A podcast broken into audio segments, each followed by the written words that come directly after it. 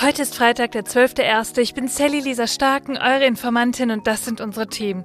Ja, ein Geheimplan für Deutschland. Die Recherche von Korrektiv deckt auf hochrangige AfD-Politiker, Neonazis und finanzstarke Unternehmer. Ja, die kamen im November in einem Hotel in Potsdam zusammen und da haben sie nichts Geringeres geplant als die Vertreibung von Millionen von Menschen aus Deutschland. Das ist heute Thema. Los geht's. Die Informantin. News erklärt von Sally Lisa Stark. Ihr Lieben, ich habe das Gefühl, dass ich hier am Mittwochmorgen schon gesagt habe, was für eine Woche. Aber Leute, ich glaube, heute können wir es dann wirklich sagen, was für eine Woche ist das. Das Jahr 2024, das möchte uns irgendwie gerade ganz genau zeigen, dass es nicht entspannter werden möchte als die Vorjahre, sondern irgendwie noch anstrengender werden möchte. Man weiß es nicht, aber ich habe es irgendwie im Gefühl. Und deswegen ist es umso wichtiger, dass wir uns hier zusammen informieren und aufklären, was gerade passiert. Und das machen wir jetzt auch, und zwar mit der Korrektivrecherche. Ja, die schauen wir uns jetzt mal ganz genau an und auch die Reaktionen darauf, weil das ist ja besonders interessant. Also, ich lese euch mal ein bisschen was daraus vor. Es ist wirklich unfassbar gut geschrieben, wie ein Drehbuch. Man könnte denken, es ist eine ARD-Doku, nur nicht von jetzt, sondern irgendwie aus den 30er Jahren. Fangen wir mal an. Es ist der Morgen des 25. November, kurz vor 9 Uhr. Ein trüber Samstag. Auf den geparkten Autos im Hof sammelt sich Schnee. Was sich an dem Tag im Landhaus Adlern abspielt, wirkt wie ein Kammerspiel, doch es ist Realität.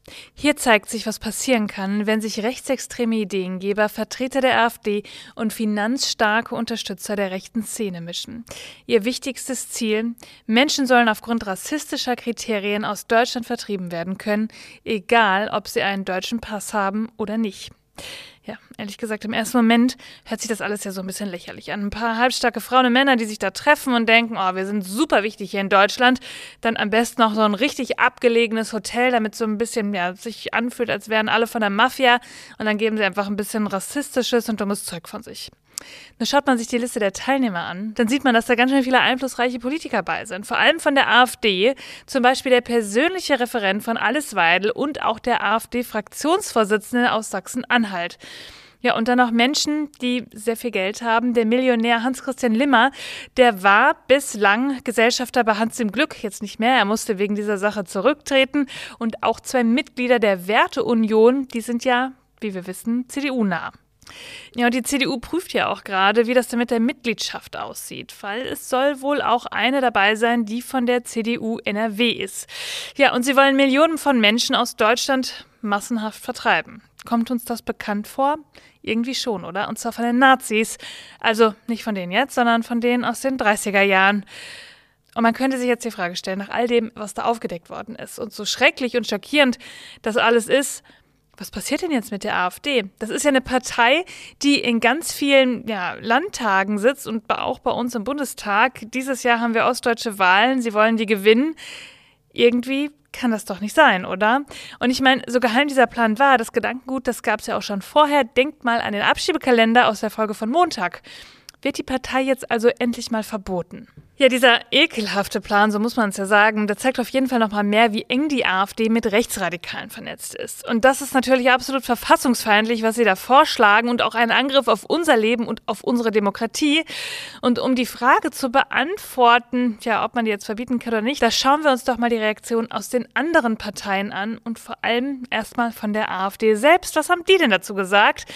Die schrieben auf X, während sich die Medien über Geheimtreffen und einem nicht existenten Geheimplan gegen Deutschland echauffieren, sieht die Realität so aus. Mustafa K. Strafakte wie ein Lexikon und kein Einzelfall beutet arglose Senioren aus und bringt sie um ihre Altersvorsorge. Eingebürgert wird er trotzdem und gilt fortan auch noch als deutscher Straftäter. Das wollen wir ändern. Ja, und René Springer, Sprecher für Arbeit und Soziales der AfD-Bundestagsfraktion, der schreibt Folgendes auf X. Wir werden Ausländer in ihre Heimat zurückführen, millionenfach. Das ist kein Geheimplan, das ist ein Versprechen für mehr Sicherheit, für mehr Gerechtigkeit, für den Erhalt unserer Identität, für Deutschland. Ja, ja, die AfD sagt ja ehrlich gesagt, wir bleiben dabei, wir sehen das so und es war für uns auch nie ein Geheimnis. Das, was wir da besprochen haben, das stimmt. Ja, und sie meinen, sie hätten es ja auch schon immer öffentlich gesagt und irgendwie ist das ja auch richtig. Aber ganz wichtig, nochmal zu eurer Aufklärung. Politikwissenschaftlerin Natascha Strobel, die sagt, es handelt sich bei den faschistischen Plänen nicht um Abschiebungen, die schon jetzt im Gesetz gedeckt sind, und zum Beispiel auch Teil der Asylrechtsgebung, das ist schon schlimm genug in vielen Fällen, sondern es geht um Entrechtung, Vertreibung und ethnische Säuberung nach völkischen Gesichtspunkten. Ja, und dann sagt die AfD ja auch immer wieder das Wort Remigration. Nur was bedeutet das? Professor Matthias Quent, Rechtsextremismusforscher von der Hochschule Magdeburg-Stendal, der sagt dazu, Remigration ist ein rechtsextremer Kampfbegriff für die massenhafte Deportation von allen Menschen, die nicht deutschstämmig sind. Es geht um das Rückgängigmachen von Migration und zwar über Generationen, also um groß angelegte, massenhafte Deportation mit dem Ziel einer ethnischen, homogenen Volksgemeinschaft. Das behaltet bitte im Kopf. Übernehmt nicht die Sprache von Rechtsextremen. Es geht dabei nicht allein um Abschiebungen. Ja, was sagen die anderen Parteien dazu? Fangen wir mal mit der CDU und der CSU an. Da war es am Mittwoch, als das alles passiert ist, ehrlich gesagt ganz schön ruhig. Markus Söder, der hat mal wieder ein Bild von seinem Essen gezeigt auf Instagram. Friedrich Merz, der war ehrlich gesagt total schweigsam. Die Brandmauer nach rechts, ja, und da war irgendwie sehr verhalten. Alles, da hätte ich mir auch ein bisschen mehr erhofft. Bundeskanzler Olaf Scholz, der hat dann gestern aber das gesagt. Sein Statement lautet so, Zitat, wir lassen nicht zu, dass jemand das Wir in unserem Land danach unterscheidet, ob jemand eine Einwanderungsgeschichte hat oder nicht.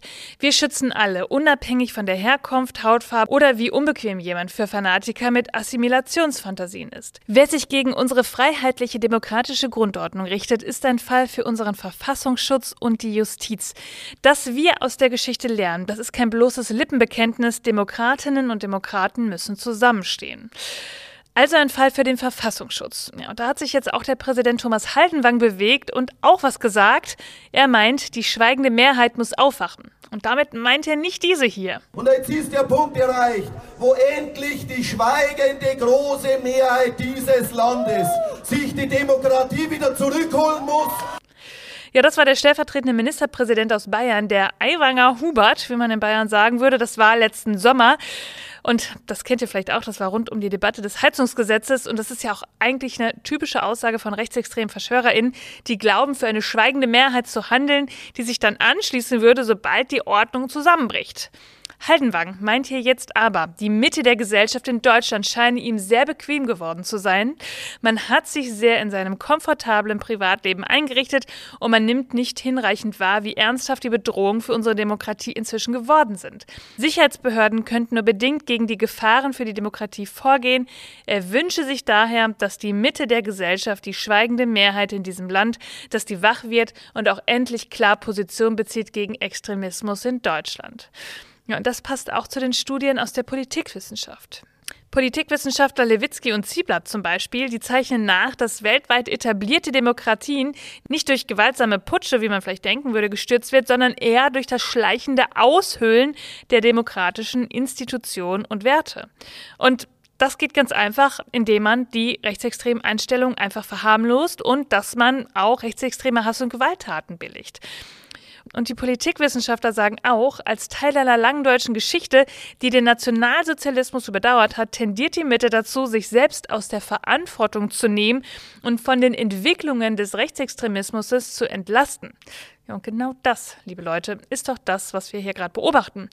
Wir werden immer weniger schockiert, wenn die AfD wieder was Rechtsextremes sagt. Es wird immer mehr gebilligt, was so eine Partei hier erzählen kann, wir kennen das doch alles aus unserer Geschichte. Und trotzdem sitzen die meisten Menschen auf dem Sofa und denken, nee, hier passiert das nicht.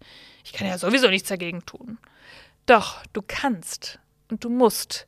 Es ist keine Option mehr, leise zu sein. Es geht auch um eure Zukunft und die wird hier gerade verspielt. Ihr müsst euch gegen Rechtsextremismus ganz klar positionieren. Ja, ihr Lieben, da haben wir in dieser Folge mal ganz schön lange nur über ein Thema gesprochen, aber ich glaube, es gibt gerade nichts Wichtigeres. Nehmt das mit ins Wochenende, sprecht darüber und dann hören wir uns wie immer am Montag wieder. Ihr findet auch hierzu wie immer alle Quellen und Informationen in den Show Notes. Informiert euch selbst, sprecht drüber, bildet euch eure eigene Meinung. Vielleicht bekommt dieser Satz, den ich ja wirklich in jeder Folge sage, jetzt noch mal auch eine andere Gewichtung für euch, noch ein bisschen mehr Inhalt. Schreibt mir, wenn ihr Fragen habt dazu. Und sonst hören wir uns am Montag wieder, denn ich verspreche euch in diesem Jahr, irgendwas passiert hier immer. Bis dann. Die Informantin. News erklärt von Sally Lisa Starken. Eine Produktion von Sally Lisa Starken. Redaktion Sally Lisa Starken. Ton Marius Fraune. Und Schnitt Alexander Horst.